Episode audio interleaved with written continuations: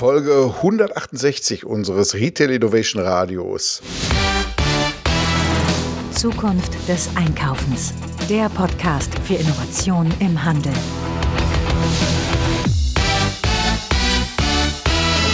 Meine Güte, haben wir schon wieder viele Folgen zusammenbekommen. Aber heute geht es um das coole Thema Smart Stores. Aber bevor wir damit anfangen, möchte ich einmal kurz noch einen Hinweis in eigener Sache geben. Und zwar machen wir hier dieses Format kostenfrei für euch.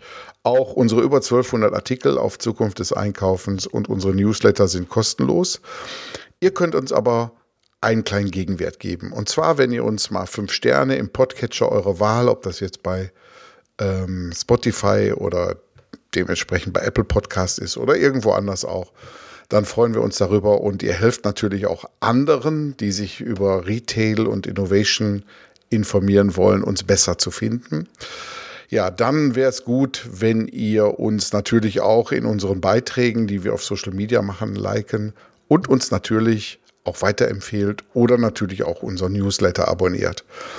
Ansonsten könnt ihr uns auch gerne unterstützen, auch monetär, wenn ihr Lust habt, auch für 1 Euro, 2 Euro, 3 Euro pro Monat. Und zwar, wenn ihr auf die Webseite zukunftdeseinkaufens.de geht, da ist oben so ein Reiter Unterstützer und da könnt ihr dann ein kleines Programmchen für euch auswählen. Ja, vielen Dank. So, und jetzt geht's direkt in unser heißes Thema Smart Stores. So, und wen holt man sich dann da ans Mikrofon? Natürlich den absoluten Experte in dem Bereich.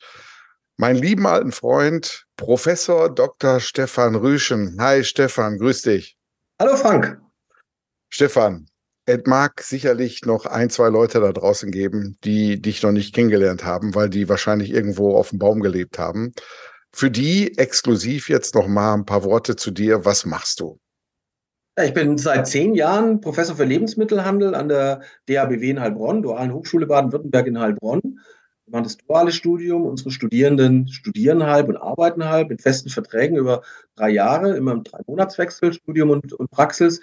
Wir sind damit in dem Bereich des dualen Studiums im Handel die größte deutsche Handelshochschule geworden mit fast 300 Studierenden pro Jahr, die dann vor allem eben bei den Firmen Lidl, Kaufland, Penny, Globus, Alnatura, Bünding und so weiter arbeiten. Wir haben eigentlich fast den gesamten deutschen Lebensmittelhandel vor allem, aber auch Non-Food äh, bei uns in, äh, in Heilbronn. Ja, und äh, da sieht man ja, dass ihr so praktisch so die zukünftige Elite im Handel praktisch bei euch so ausbildet. Ihr seid praktisch die Elitenschmiede des Handels, kann man schon fast sagen, ne? Ja, es ist ein Stück weit unser Ziel. Zuallererst mal haben wir das Ziel, dass wir die Führungsnachwuchskräfte, die studiert haben und in den Handel gehen, ausbilden mit einer sehr praktischen äh, Orientierung. Oder ob sie dann Elite werden, das hängt dann davon ab, wie gut unsere Studierenden nach dem Studium performen. Elite wird man durch viel Fleiß dann auch noch, nicht nur durch eine dreijährige, sehr gute Hochschulausbildung. Ja, wir beide haben auch eine gemeinsame Vergangenheit. Wir waren mal bei dem einst drittgrößten Händler der Welt und damals auch internationalsten Händler der Welt gemeinsam unterwegs. Ich habe das Thema Innovation gemacht und du hast das Thema ja, Einkauf, Marketing, verschiedene Stationen bei der Metro warst du unterwegs, ne? Genau, wie das im Konzern üblich ist, äh, Frank, habe ich in den zwölf Jahren äh, relativ vieles Unterschiedliches gemacht, aber es drehte sich eigentlich immer um das Thema äh, Einkauf und Marketing im In- und Ausland. Ja, so, aber wir kommen jetzt zu unserem heißen Thema Smart Stores. Ne? Also ich war vor, keine Ahnung, sechs Jahren gefühlt oder so, ähm, war ich in New York unterwegs und habe da schon äh, Amazon Go ausprobiert, war auch begeistert von dem, wie die das ganze Thema umgesetzt haben. Aber du forschst ja an der Ecke auch sehr stark. Ihr habt ja auch da zwei äh, Beispiele bei euch am Campus stehen. Erzähl mal, was ist deine Aufgabe jetzt gerade im Bereich Smart Stores? Nachfrage hast du richtig gesagt. Die Geburtsstunde eigentlich der Smart Stores 24-7 ist eigentlich Amazon Go 2016 in Seattle, eigentlich schon lange her, sieben Jahre her. Es hat aber sehr, sehr lange gedauert, bis das Thema tatsächlich nach Europa äh, rübergeschwappt ist. Und gerade mit der Technologie, der Grab-and-Go-Technologie von Amazon Go ist die Shopbox, eine der beiden Konzepte, die wir auf dem Campus haben. Äh, Im März 2021 war es der erste Grab-and-Go-Store in, äh, in Deutschland. Wir haben also so einen Store bei uns auf dem Campus stehen. Ich darf da wissenschaftlicher Leiter sein. Wir haben aber noch einen zweiten Store, nämlich die Collect Box.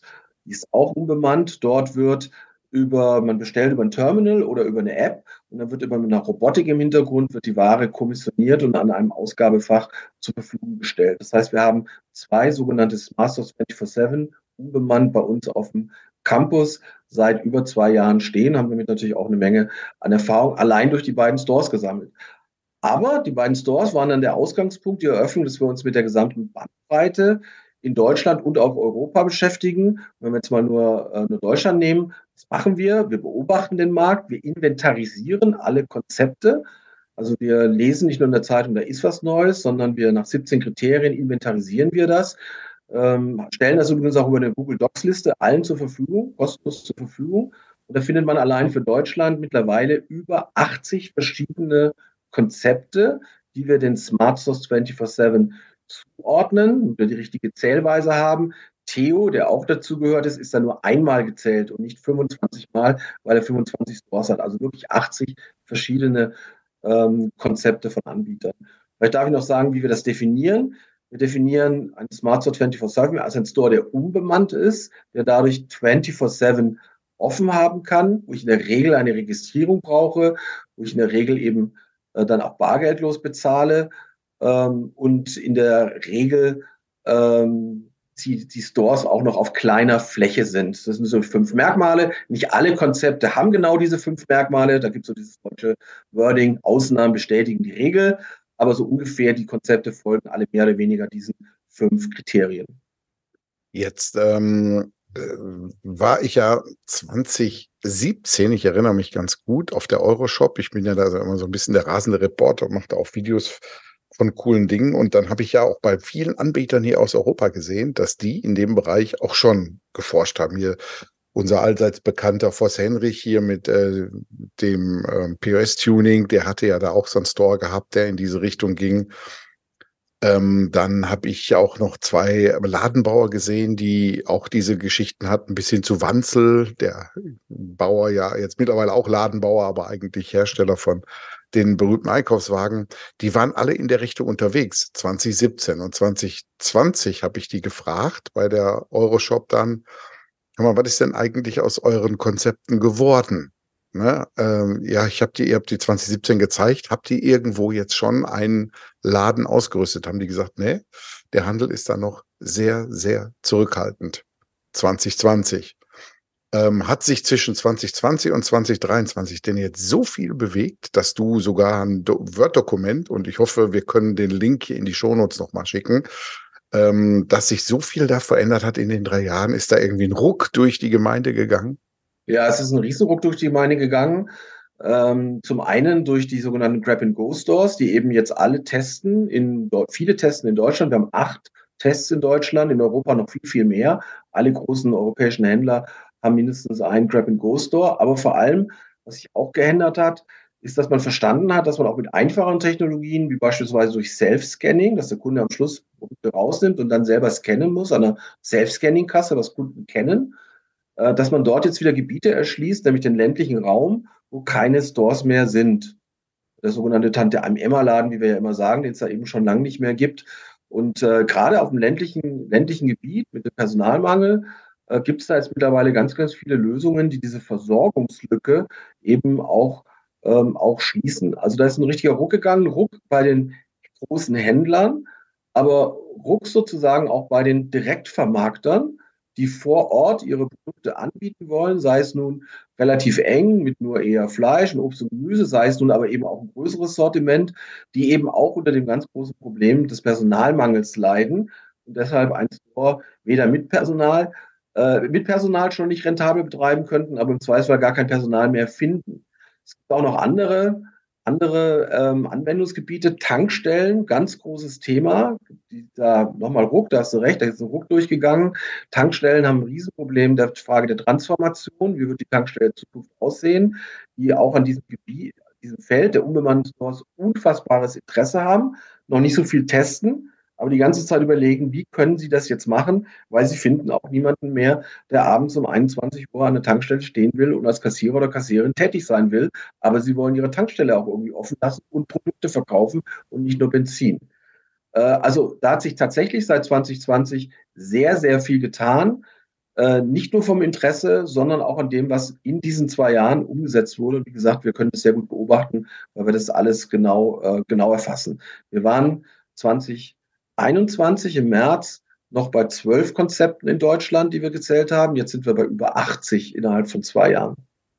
Das ist eine berauschende Zahl in der kurzen Zeit. Also da sieht man mal, dass der Handel, wenn es drauf ankommt, auch mal richtig schnell sein kann. Ne? Ähm, ihr habt ja bei euch einmal die Shopbox und einmal die Collectbox stehen, an der ihr da forscht. Ne? Äh, jetzt habe ich mal so ein paar Fragen zu der ganzen Technologie. Die Shopbox ist ja, wo ein Walk-in ist, wo du so reingehen kannst. Äh, und da wird ja sehr viel mit kombinierten Technologien gearbeitet. Man arbeitet ja einerseits mit Computer Vision, aber auch mit Sensorik am Regal. Kannst du da ein bisschen mehr zu erzählen?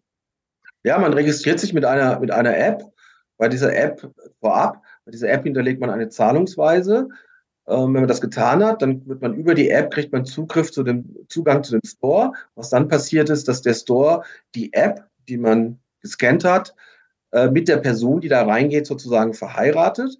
Die Kameras machen dann auf der einen Seite verfolgen sie dich als Person, und zwar nur als Skelett, wo du dich in dem äh, Laden stehst. Damit kann übrigens die Technologie mehrere Kunden gleichzeitig voneinander unterscheiden. In so einem kleinen Store mit 30 Quadratmeter können da durchaus zehn Kunden unterschieden werden, unterschiedliche Kunden unterschieden werden.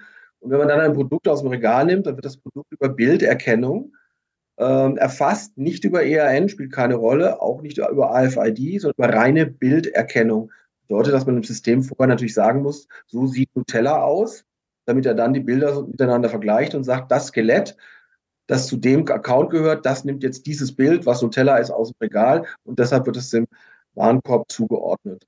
Ähm, es gibt dann tatsächlich auch Sensoren, Gewichtserkennung, weil es ist natürlich noch so, dass wenn man seinen Körper zwischen der Kamera und dem Produkt bringt, dann kann die Kamera logischerweise das Produkt nicht erkennen.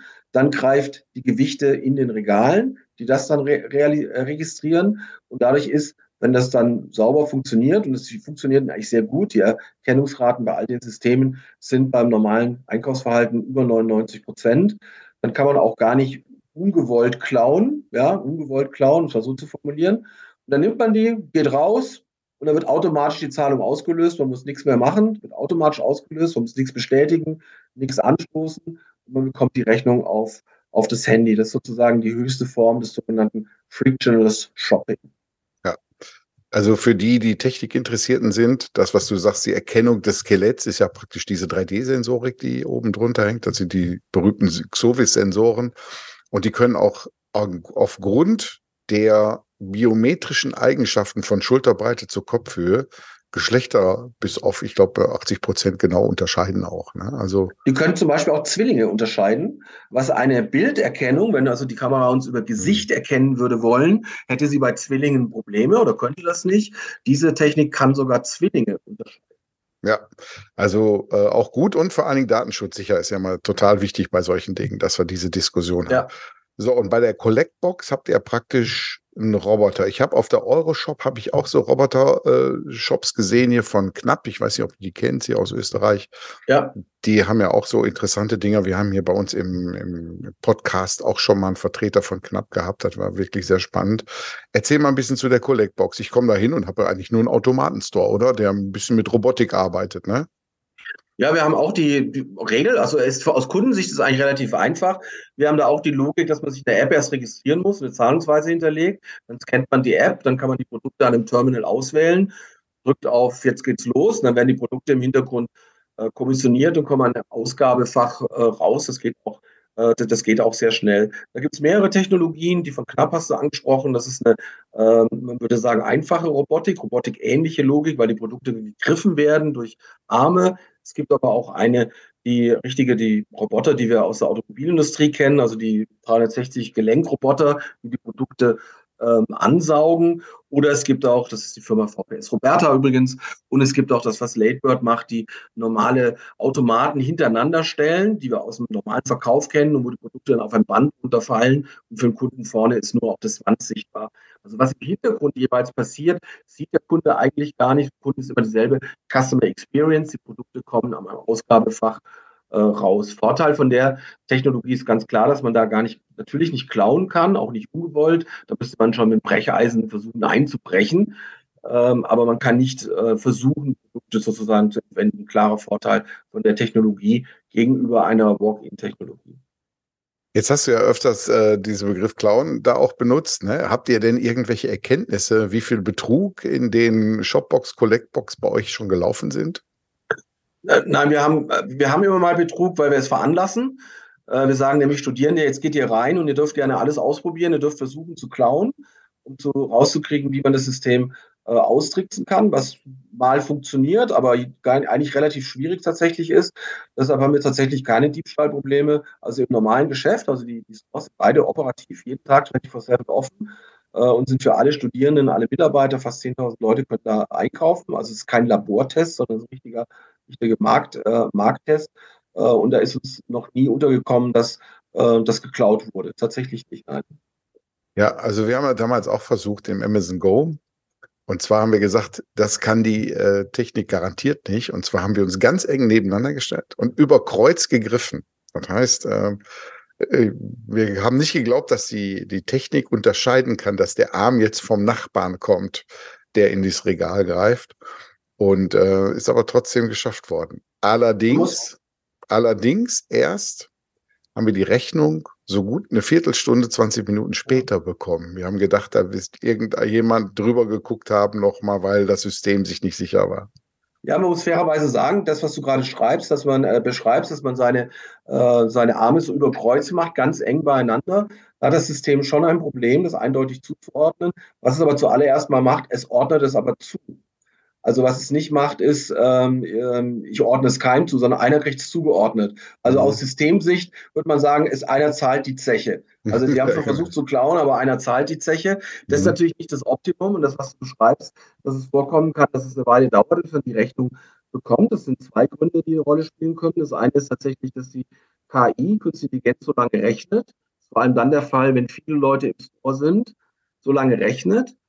Es kann aber auch sein, dass was du gerade vermutest, ist das sogenannte Human in the Loop, wie das die Anbieter nennen, dass wenn die KI ein Problem hat, zuzurechnen zu, äh, einer Person, dann macht es irgendwo auf dieser Welt Pling an einem Bildschirm und dann überprüft ein Mensch mit der Kamera den Einkauf und korrigiert die Rechnung gegebenenfalls, bevor sie eben bei dir als Kunden landet. Also was du gerade beschreibst, könnte sein, dass da der Human in the Loop ähm, eingeschaltet, eingeschaltet war.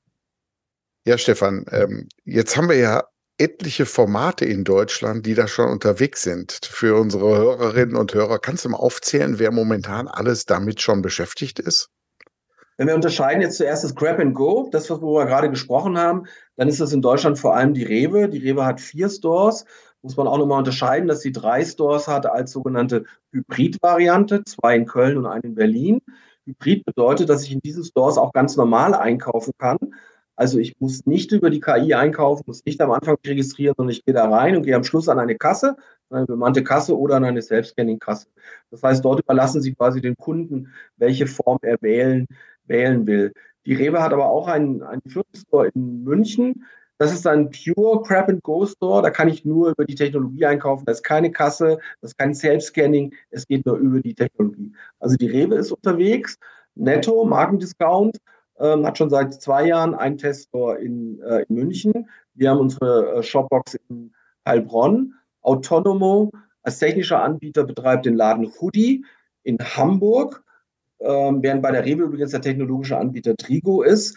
Äh, und Autonomo hat jetzt auch schon verkündet, dass sie mit einem Edeka-Händler Meier, selbstständiger Händler im Norden, mehrere Stores äh, in diesem Jahr noch realisieren äh, wird. Und dann ist natürlich noch dazugekommen, äh, der, von der Deutschen Bahn zusammen mit AIFI. AIFI ist ein ganz großer Anbieter auf dieser Welt in dieser Technologie.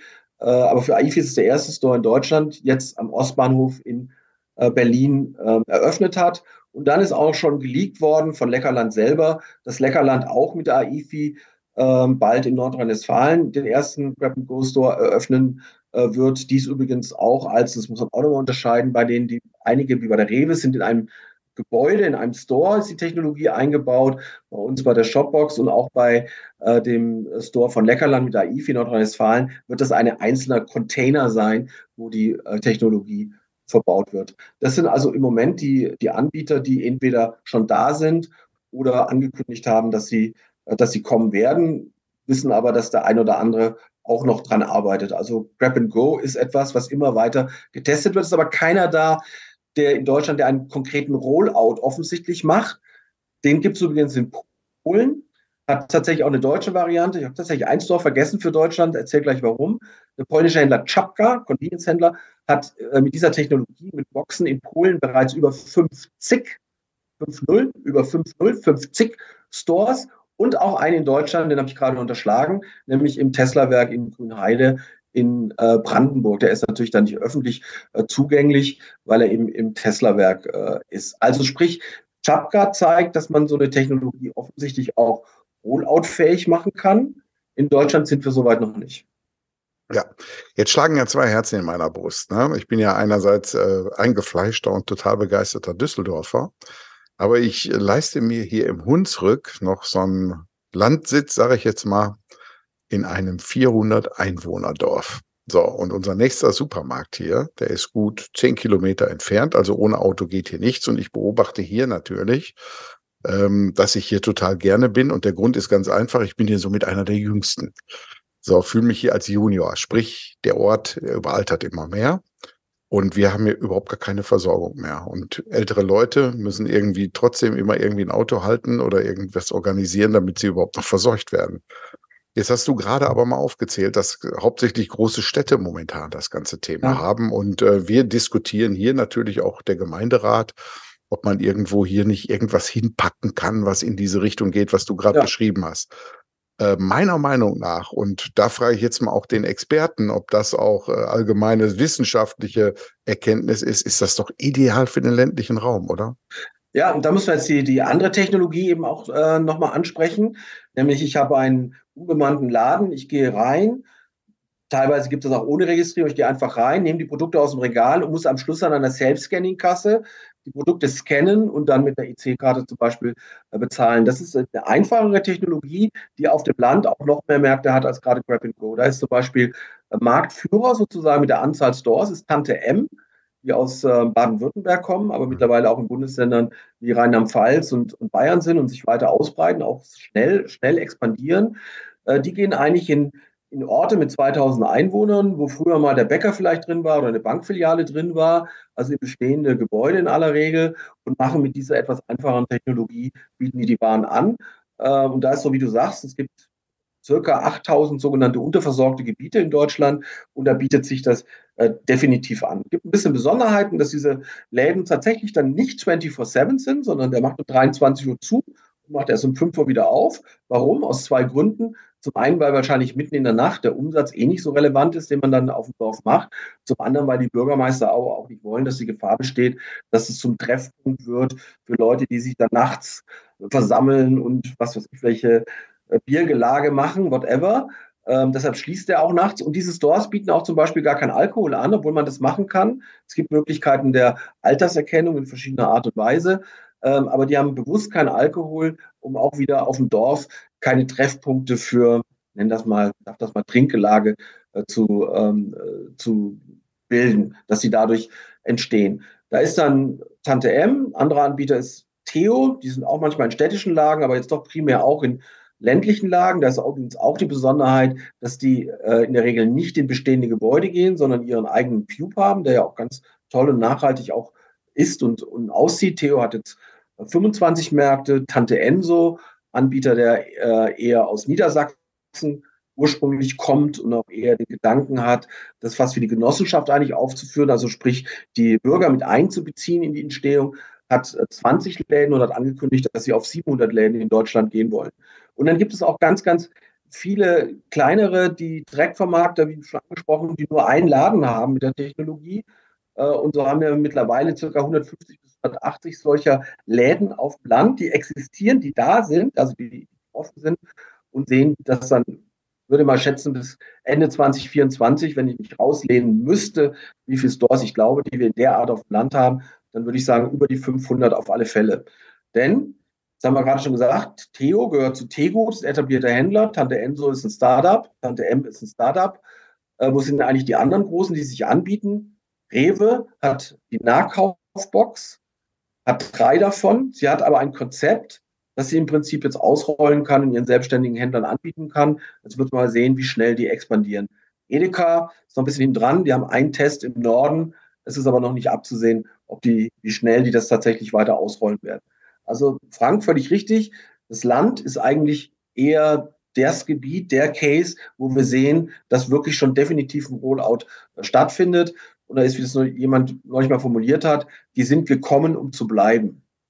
Die sind gekommen, um zu bleiben. Wir reden hier nicht von Konzept, von Technologien in dem Bereich, dass wie eine Sau durchs Dorf getrieben wird und irgendwann hinten wieder rausläuft, sondern die Sau in Anführungsstrichen, die bleibt im Dorf im wahrsten Sinne des Wortes. Hm.